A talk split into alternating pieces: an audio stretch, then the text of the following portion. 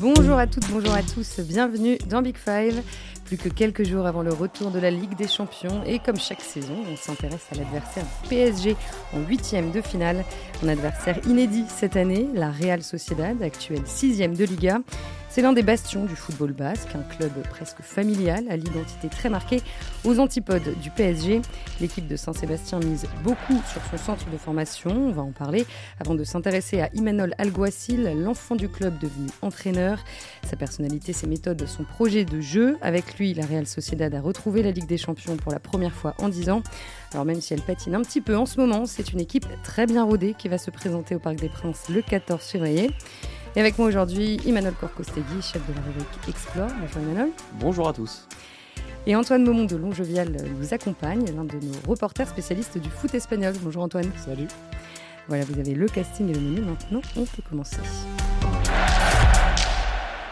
Jamais le Paris Saint-Germain n'a affronté la Real Sociedad en match officiel. C'est donc une affiche inédite qui nous attend pour ces huitièmes de finale de la Ligue des Champions. Alors sur le papier, la confrontation euh, semble déséquilibrée. Le PSG, ses stars, ses 800 millions d'euros de budget face à la Real Sociedad, sixième de Liga donc, un budget de 160 millions d'euros. On peut parler d'un choc euh, des cultures et on va donc euh, partir aujourd'hui à la découverte du club si singulier qu'est la Real Sociedad. Euh, Emmanuel, je le disais en intro, ce club est l'un des bastions du football basque et cet ancrage culturel est essentiel pour comprendre comment la Real Sociedad fonctionne. Ouais, j'ai l'impression que pour le grand public, euh, le modèle de l'athlétique de Bilbao, il est vachement plus connu parce qu'il est plus radical, je dirais. Il n'y a que des joueurs basques. euh, c'est un club en forme de sélection nationale où du coup l'attachement est hyper fort. Mais en fait, je pense qu'il faut, il faut comprendre que la Real Sociedad, c'est à peu près pareil. C'est un club qui a fait la même chose, qui a eu la même politique jusqu'au début des années 90, où ils ont changé, ils ont commencé à accueillir des, de temps en temps des joueurs non basques, et on pourra revenir dessus sur le, le pour- le pourquoi de ça. Mais c'est un club euh, qui a un ancrage territorial hyper fort, qui est le club d'un peuple, qui est le club d'une identité. Et en, gros, ce qu'il faut comprendre, c'est que le, bah, au Pays Basque, il y a plusieurs régions. Euh, côté sud, euh, côté espagnol, il y en a quatre. Euh, là, là-bas, la Biscaye, qui est la région la plus à l'ouest, qui est la région de Bilbao, et le Guipuscoa, euh, donc qui est la région de la Real. Et ensuite, il y a la Navarre, où il y a une partie très bascophone. Mais du coup, la Real c'est le club de du Guipuscoa. Et en fait, euh, dans cette province-là, eh ben, tout le monde euh, adore la Real Sociedad. Euh, le sport est tellement présent en plus dans, dans la culture basque que la Real, c'est, voilà, ça transcende un peu tout. Et en fait, l'attachement, voilà, quand tu es du Guipuscoa, tu es pour la Real et pas pour l'athlétique. Et ce qu'il faut souligner aussi concernant l'ancrage territorial, c'est que c'est pas un ancrage territorial basque, c'est que c'est vraiment un ancrage territorial guipuscois. La semaine dernière, j'ai parlé avec Roberto Olabé, le directeur sportif de la Real Sociedad, et quand il me dit on est ancré dans la région, il m'a bien précisé pas dans le Pays Basque, on est, en- on est ancré dans le guipuscois, Euh, parce que tous les partenariats que le club a avec les autres clubs basques pour sa formation, c'est avec des clubs de guipuscois essentiellement et avec zéro club de Biscaye. Parce que les petits clubs de Biscaye, ils ont des accords avec l'Athletic. Et le Guipuscoa, c'est la plus petite région, euh, la plus petite province, géographiquement parlant, en Espagne. Et donc, c'est petit, mais pour autant, il y a, je crois, il y a 6% de la population de Guipuscoa qui va au stade euh, à chaque match de, la Real Sociedad. 6%, c'est, c'est assez énorme. À part euh, les clubs en Corse, on trouve ça nulle part ailleurs en Europe. Donc euh, oui, il y, a- un vrai attachement, et, notamment parce que bah, tous les petits clubs, ils sont partie prenante dans le, processus de, formation et de préformation de la Real Sociedad, mais on va y revenir. Ouais, juste avant ça, euh, dans le dernier France Football, euh, notre collègue euh, Tom Bertin écrivait que la ville de Saint-Sébastien bat au rythme de la Real Sociedad, donc Saint-Sébastien, capitale du Guipuscoa. Donc tu t'y es rendu aussi la semaine dernière, Antoine. Est-ce que c'est quelque chose que tu as ressenti? Bah, déjà, comme à Bilbao, pour aller au stade, on y va à pied. On y va à pied. Le stade, il est en ville. Alors, il est un petit peu moins central qu'à Bilbao, mais quand même, en, en gros, où que tu sois à Saint-Sébastien, tu marches 20 minutes, 25 minutes maximum, et tu es au stade. Euh, Voilà, il n'est pas en périphérie, donc il est géographiquement parlant dans la ville, il est au cœur, au cœur de la vie des gens. Donc ça, c'est quelque chose de très présent. Et, oui, bah, toutes les personnes de Saint-Sébastien, sont pour la Real Sociedad. Personne n'est pour Bilbao. Puis il faut, faut se souvenir que euh, pour le public français, c'est pas évident de le savoir, mais la Real Sociedad euh, a eu deux titres de champion d'Espagne au début des années 80. Ça a été un très grand club des années 80. Ils ont fait une, demi-finale de coupe ce qu'on appelait la Coupe des Champions euh, contre Hambourg. Euh, ça a été un club hyper fort dans les années 80. Et du coup, au, Pays Basque et au Guipuscoa, à ce moment-là, il y avait un engouement incroyable autour du club.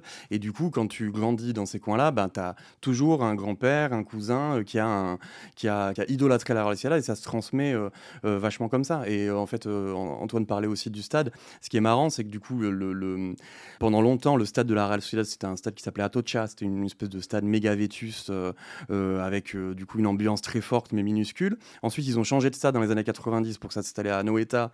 Et là, l'ambiance est un peu délitée parce que c'était un stade avec une énorme piste d'athlètes, donc le public très loin des joueurs et ça s'est un peu perdu. Voilà. Et il y a quelques années, et c'était un des projets du, du président actuel de la Real, le stade a été rénové, donc c'est là maintenant c'est le nouveau Anoeta euh, qui est là, et le stade est vachement plus, euh, il y a plus de pistes d'athlètes et du coup le public est vachement plus proche des joueurs.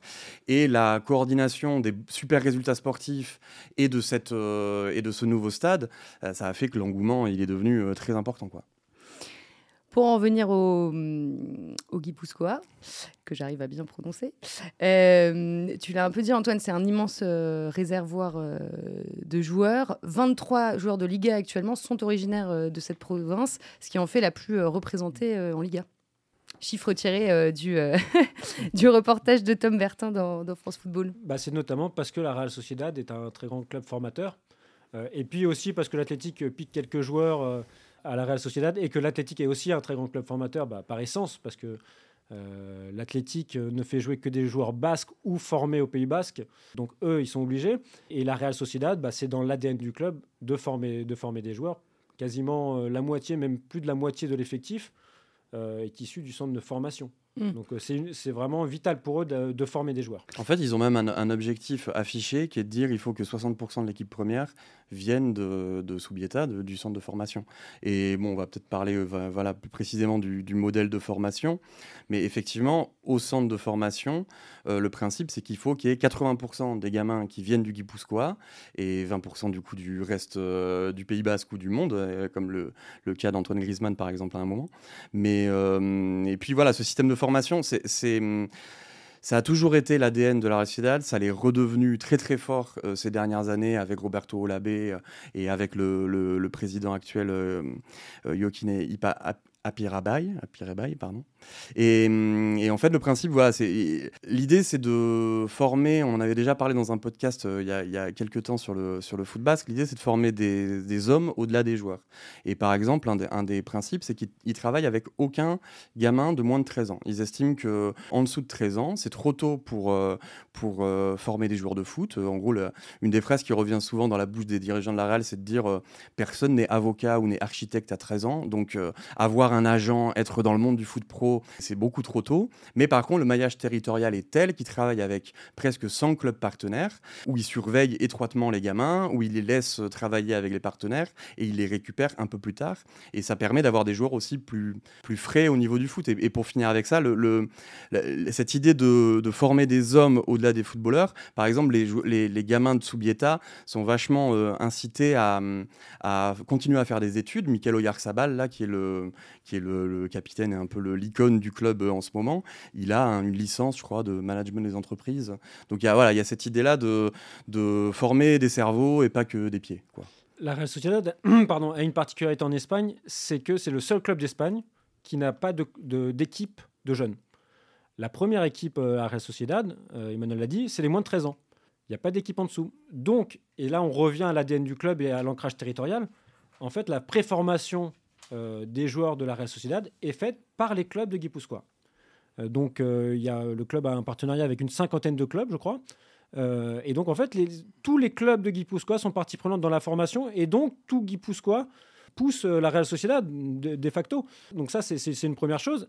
Et pour voir l'importance qu'a la formation de la Real Sociedad, il faut regarder aussi le nombre de, recruteurs. Les recruteurs pour les jeunes, pour, pour faire l'équipe des moins de 13 ans, il y a 22 recruteurs. Les recruteurs, pardon, à l'international, il y en a 10. Dans la plupart des clubs, la proportion est inversée. À la Real Sociedad, il y a beaucoup plus de recruteurs pour les jeunes parce que c'est eux qui vont nourrir le centre de formation et parce que c'est le centre de formation qui va nourrir l'équipe première. Et le centre de formation a toujours fonctionné comme ça ou il y a quand même eu une nouvelle impulsion qu'on a instaurée avec l'arrivée de, Roberto Olabé ça peut donner l'impression d'un club euh, très familial, euh, euh, un peu à l'ancienne. En fait, ce n'est pas vraiment le cas. Par exemple, la, Real a été assez pionnière dans l'utilisation des datas et Olabé a vachement porté ça parce qu'il est un peu l'incarnation d'un directeur sportif moderne, ultra compétent sur plein d'aspects.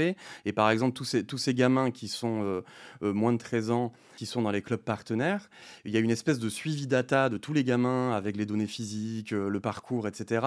Qui enfin, donc, en fait, c'est c'est une volonté affichée du club de s'appuyer là-dessus et de maximiser à fond la manière de travailler ce côté-là de la formation. Il y a un côté euh, euh, très pro dans ce projet. En fait, la force de la Real c'est quand même une espèce de projet sportif super cohérent et qui tout le club avance dans le même sens et du coup tous les, moyens sont mis là-dedans. Olabé, il a, il a travaillé partout dans le monde. Il a travaillé au Qatar, en Bolivie, euh, il a travaillé dans énormément de pays. En Équateur, il a travaillé dans énormément de pays. Le stade, il est ultra moderne. Quand on va euh, à Subieta, ils sont d'ailleurs en train de faire des travaux parce que pour, euh, pour réaménager les chambres des, joueurs. Mais quand on va là-bas, c'est des installations top niveau. vraiment, les joueurs, ils ont tout ce qu'il faut pour, pour, pour être au top. non, non, c'est un, un, club très très moderne, c'est un grand club de Liga qui a les infrastructures qui correspondent à ces résultats. Et c'est un club très stable aussi, qui est présidé donc par Yokina Pirabay depuis 2008. C'est assez rare aussi à ce niveau-là. Oui, qui a le même entraîneur, Emmanuel Aguasil, depuis 5 ans, qui avait Xabi Alonso comme entraîneur de l'équipe réserve pendant 3 ans, qui a le même entraîneur bah, pour son équipe féminine, Natalia Arroyo, depuis 3 ou 4 ans. Il y a une stabilité à tous les étages. Et ça correspond encore une fois à, l'ADN d'un club formateur. La stabilité, on laisse le temps aux gens, on laisse le temps aux jeunes. Et, c'est une des forces aussi d'Emmanuel Alguacil. Il est là depuis longtemps, mais il est là depuis encore plus longtemps parce qu'il est, il est entraîneur de, des jeunes et donc il connaît tous les jeunes et, il connaît parfaitement le club. Mm. En fait, c'est aussi l'histoire d'un club quand même qui a, qui a failli mourir et qui, euh, et qui à partir, ben, quand le club tombe en D2, euh, quand le nouveau président euh, euh, récupère le club en 2008. Euh, en fait, donc le club est en D2. Le club est à une dette colossale. Il est sous, enfin très proche de la liquidation, sous contrôle judiciaire. D'ailleurs, il y a une espèce de, c'est un, moment un peu mythique, l'assemblée des actionnaires où, où, le président prend le pouvoir. En gros, il est, il le fait sous les huées parce que le club est pétri de querelles internes. Il se fait escorter par la police euh, pour s'en aller. Et en fait, à ce moment-là, il y a eu vraiment une, crainte que la que la Real disparaisse. Et, et, du coup, la priorité, ça a été de construire un projet cohérent et d'essayer de le tenir au maximum. Et en fait, pour les gens qui connaissent pas vraiment la Real, ça me, quelque part, ça me rappelle un peu le, par exemple, le RC Lens, quoi. Il y a un truc de club qui est tombé très bas et qui a réussi à se reconstruire en mettant, en bâtissant un projet cohérent et en mettant les bonnes personnes aux bons endroits et en leur faisant confiance. Et il y a pas mal de similarités sur la, le recrutement malin, sur le, on, y reviendra aussi sur la, sur le jeu un peu intense. Enfin, voilà, ça, vaut ce que ça vaut comme toutes les comparaisons, mais ça, non, je pensais à ça. Très bonne comparaison, Emmanuel. Euh, pour en revenir à Emmanuel euh, Alguacil, euh, c'est vrai qu'on le connaît très peu en France. Donc, il a 52 ans, il est originaire du Bosco, ça on l'a bien compris. C'est un ancien joueur aussi de l'équipe, ancien latéral droit. Et il est devenu entraîneur de la, de la réserve en 2014 avant de, prendre les rênes de, de l'équipe première en 2018. Il connaît le club sur le bout des doigts et ça, ça joue évidemment dans sa réussite actuelle. Oui, alors il, a une histoire très intéressante.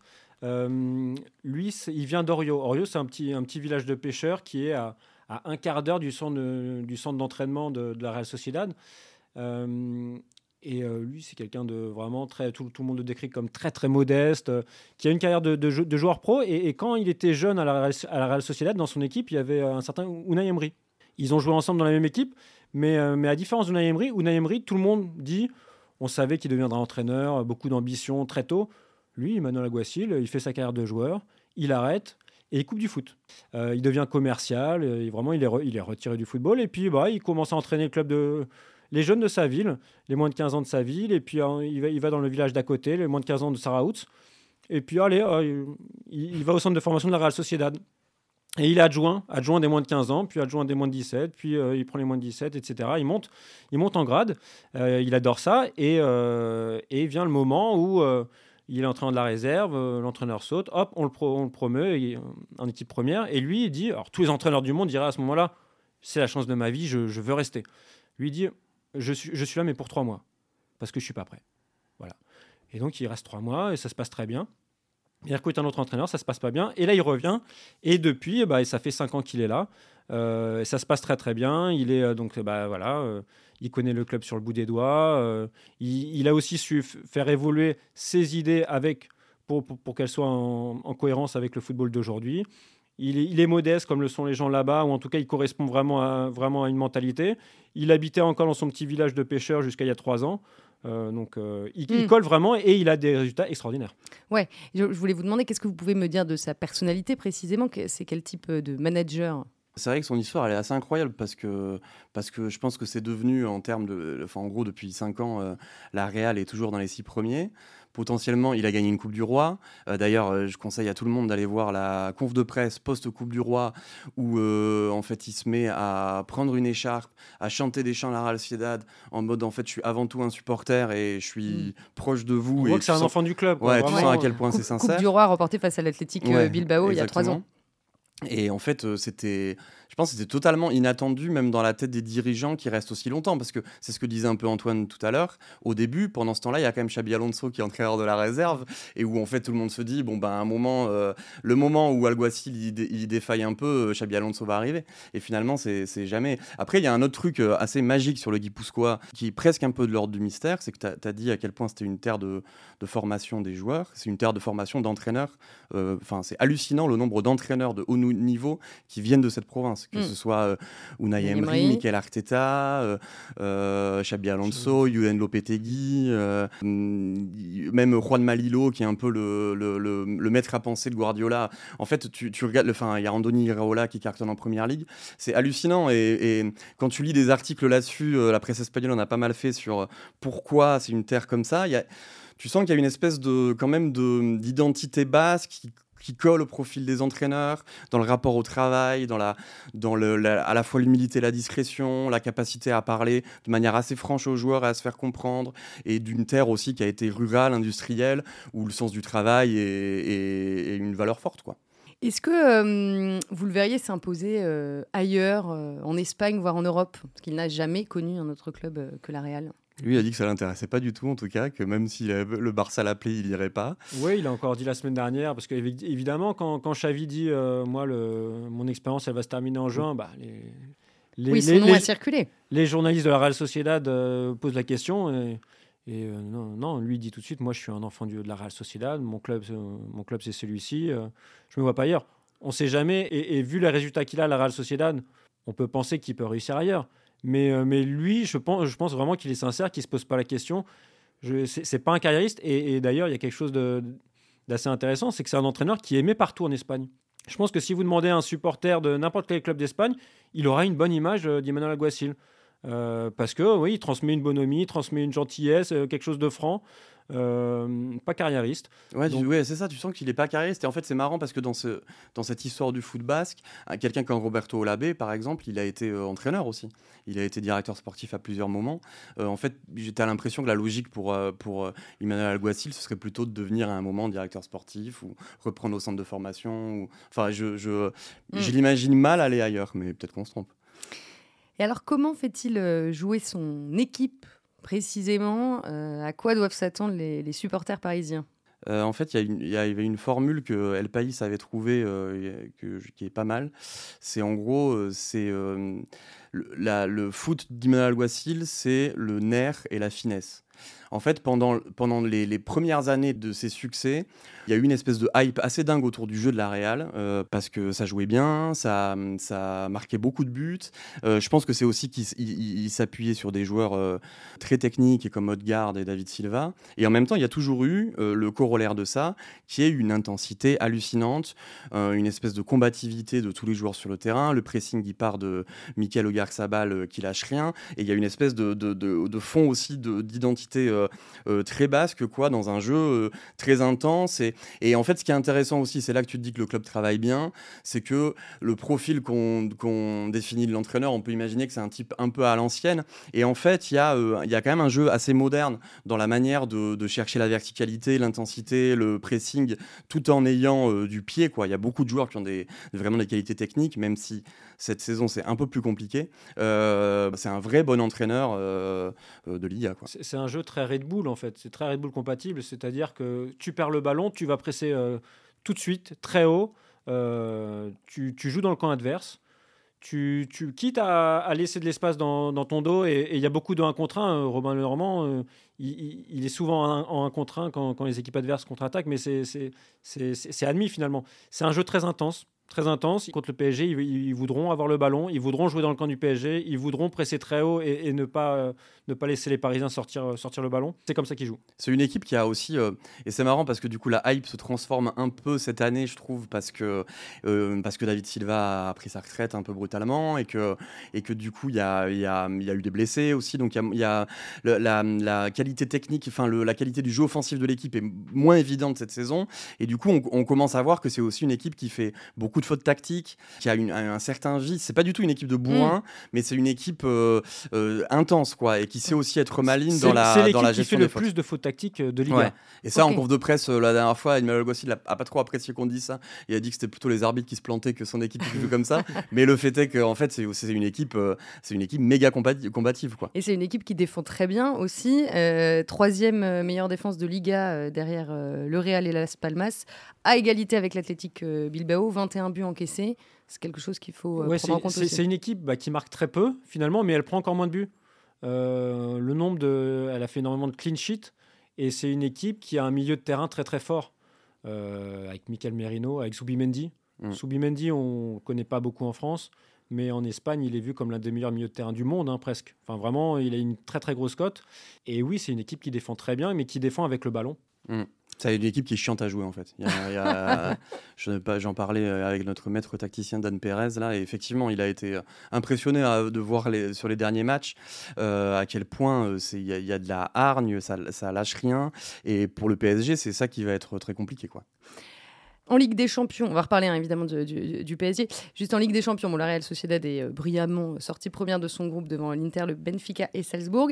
Et en Liga, tu l'as dit, Emmanuel, hein, la saison avait bien commencé, mais Ensuite, ils ont euh, connu plus, euh, enfin, ils connaissent pardon, plus de difficultés depuis euh, le mois de décembre. Déjà 11 points de retard sur la quatrième place. Quel regard vous portez sur, sur cette première partie de saison? Bah, Je pense qu'ils ont, en fait, la, limite de la Sociedad, c'est quand même qu'ils ont un, bah, effectif limité en quantité et en qualité et qu'ils ont eu une, avalanche de blessures ces derniers mois assez hallucinante. En plus, bah, le un, de leurs maîtres à jouer maintenant, c'est Kubo. Euh, enfin, depuis quelques années maintenant, là, il était à la Coupe d'Asie. En fait, ils, ils, sont, ils ont, voilà, ils ont, ils ont, ils ont un effectif très limité et du coup, euh, ben, offensivement, ça pêche. Et après, je pense qu'il y, a un deuxième euh, problème, c'est qu'ils ont, pendant longtemps, ils ont réussi à trouver des avant-centres de grande qualité, comme euh, ou, Isaac, qu'ils ont vendu 70 euh, millions à Newcastle. Et, hum, et c'est quand même un, un, club qui, ce que je disais tout à l'heure, qui s'appuie vraiment sur un recrutement malin et là, je pense que leur avancement, ils ne l'ont pas trouvé. Ils ont acheté Oumar Sadik pour 20 millions, qui s'est blessé et qui déçoit vachement pour l'instant. Ils ont André Silva, un, Portugais qui, qui brille pas beaucoup. En fait, il, leur manque, euh, il leur manque un, un, des buteurs, quoi. Oui, et puis il faut pas oublier qu'ils font quand même une saison extraordinaire. Parce que donc en Ligue des Champions, ils sont en huitième de finale. En Coupe du Roi, ils sont en demi. Ils ont fait match nul contre Gérone, alors que à Gérone, qui est quand même une équipe où il n'y a, que le Real Madrid qui a gagné euh, cette saison. Et le gros problème de la Real Sociedad dans le championnat, c'est qu'il y a Gérone. En fait, à partir du moment où Gérone fait une saison de folie comme ils font, il n'y a plus de place. Parce que tu auras toujours le Barça, tu auras toujours le Real, tu auras toujours l'Atletico. Donc derrière, bah, tu es, juste derrière. L'Athletic fait aussi une saison extraordinaire. Oui, ce que j'allais dire. Là, pour l'instant, ils sont derrière l'Athletic. Ils sont, ils sont juste derrière. Mais euh, finalement, ils, ils, font leur saison. En fait, c'est vrai que leur saison elle est exceptionnelle vu le, la lourdeur de leur calendrier, parce que typiquement, c'est le profil d'une équipe où quand tu te retrouves à jouer les Ligues des Champions, et on le voit dans tous les championnats européens, quand c'est des équipes euh, d'habitude 5e, 6e qui arrivent à se qualifier en Ligue des Champions, c'est dur de tenir un calendrier comme ça. Et, et le premier tour qu'ils font en Ligue des Champions, il est assez incroyable, qu'ils finissent devant l'Inter. Déjà, c'est une réussite euh, fantastique. Et puis, et puis en championnat, ils, perdent très peu de matchs. Quatre euh, défaites seulement cette saison contre le Real, l'Atlético, le Barça et Ils, font beaucoup de nuls. En fait, c'est ça qui, qui fait qu'ils sont que sixième entre guillemets. Mais euh, même avec ce calendrier démentiel, ils perdent pas. Ils perdent pas. Ils, savent ne pas perdre. Donc c'est là où tu vois aussi que c'est un club qui a grandi. Ils font une saison qui paraît moyenne, mais qui est extraordinaire quand même. Sachant tout cela et, euh, connaissant les caractéristiques euh, des, deux équipes et du, PSG, à quel type de match on peut s'attendre au Parc des Princes? Bah, le, truc, c'est que la Real Sociedad, le jeu est vraiment clairement identifié. On sait comment ils vont jouer priori, il n'y aura pas trop de surprises. En fait, la surprise, ils vont vouloir avoir le ballon, ça tu l'as oui, voilà, ils vont vouloir avoir le ballon. La surprise, c'est qu'est-ce que fera le PSG Est-ce que le PSG voudra avoir le ballon? Est-ce qu'ils en seront capables? Est-ce que dans quel état physique ils vont être? Euh, c'est plutôt ça l'inconnu, parce que le PSG fait pas des matchs euh, à très haute intensité euh, toutes les semaines. Enfin voilà, on, sait que le PSG de Ligue des Champions, c'est pas le PSG du championnat de France, et donc c'est ça l'inconnu en fait. Tout va dépendre du PSG, je pense. Puis bon, c'est ce qu'on c'est ce qu'on a beaucoup dit, beaucoup lu, et euh, au niveau des individualités, euh, les talents offensifs de Paris euh, face aux, quatre de derrière de de la Real, bon, ça va être compliqué. Voilà, c'est une c'est une c'est une une défense qui, s'il se retrouve en situation de, de avec deux 1 contre 1, ça va être difficile. Mais mais je ne sais pas si tu l'as senti Antoine en allant là-bas. Je, trouve qu'il y, y a eu un côté. on a beaucoup dit que c'était un tirage quand même très facile pour le PSG. Ça, ça peut vexer un peu les gens de la Euh, de se dire en fait. Euh, Bien sûr. En fait, en fait, moi je me suis dit qu'on oubliait aussi un petit peu Copenhague euh, qui va jouer contre contre Manchester City. C'était pas forcément le tirage le plus. et, puis c'est facile quoi. C'est un, un, club qui qui a beaucoup d'ambition, qui est à la fois modeste mais qui qui se met pas de barrière.